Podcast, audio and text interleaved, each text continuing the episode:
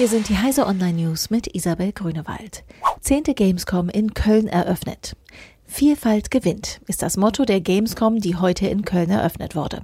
Gemeint ist damit vor allem, dass Computer- und Videospiele heute nicht mehr nur ein Thema für ein paar spezialisierte Computerfreaks sind, sondern Alltag für viele Menschen. Der erste Messetag ist vor allem Fachbesuchern und Medien vorbehalten. Von Mittwoch bis Samstag dürfen alle rein. Die Gamescom stellt nach eigenen Angaben mit 1000 Ausstellern einen neuen Rekord auf. Darunter sind natürlich bekannte Branchengrößen wie Nintendo, Sony, Activision Blizzard, Ubisoft und Microsoft Microsoft, aber auch Amazon und Facebook. Kika Player geht an den Start. Der Kinderkanal von ARD und ZDF, Kika, bietet ab sofort eine eigene Mediathek-App für Smart-TV-Geräte an. Die Mediathek richtet sich an Kinder von drei bis 13 Jahren. Sie ist übersichtlich gestaltet und kann auch ohne Lesekenntnis genutzt werden. Videos werden entsprechend dem Alter der Nutzer vorgeschlagen.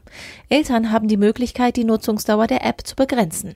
Im Herbst soll der Player auch in den bekannten App Stores für Smartphones und Tablets verfügbar sein. Russische Hacker nehmen Trump-kritische Republikaner ins Visier. Russische Hacker zielen offenbar auch auf republikanische US-Politiker, die Präsident Donald Trump und die russische Führung kritisieren. Das geht aus einem Bericht von Microsoft hervor, demzufolge sechs Internetdomains vom Netz umgeleitet wurden, weil sie mutmaßlich für Attacken auf die US-Demokratie verwendet werden sollten. Dass die Hacker nun auch Ziele aus dem konservativen Spektrum ins Visier nehmen, unterstreiche laut New York Times das große Ziel, jede Institution zu stören, die Russlands Präsident Wladimir Putin herausfordere. Hackathons sind Selbstausbeutung. In Hackathons entwickeln Teams junger, technikbegeisterter Menschen innerhalb kürzester Zeit Hardware- und Softwarelösungen.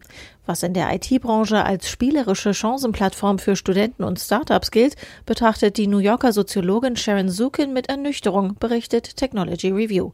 Teilnehmer würden darin sozialisiert, auch außerhalb der normalen Arbeitsplätze und Arbeitszeiten tätig zu sein, wovon vor allem die Sponsoren profitieren.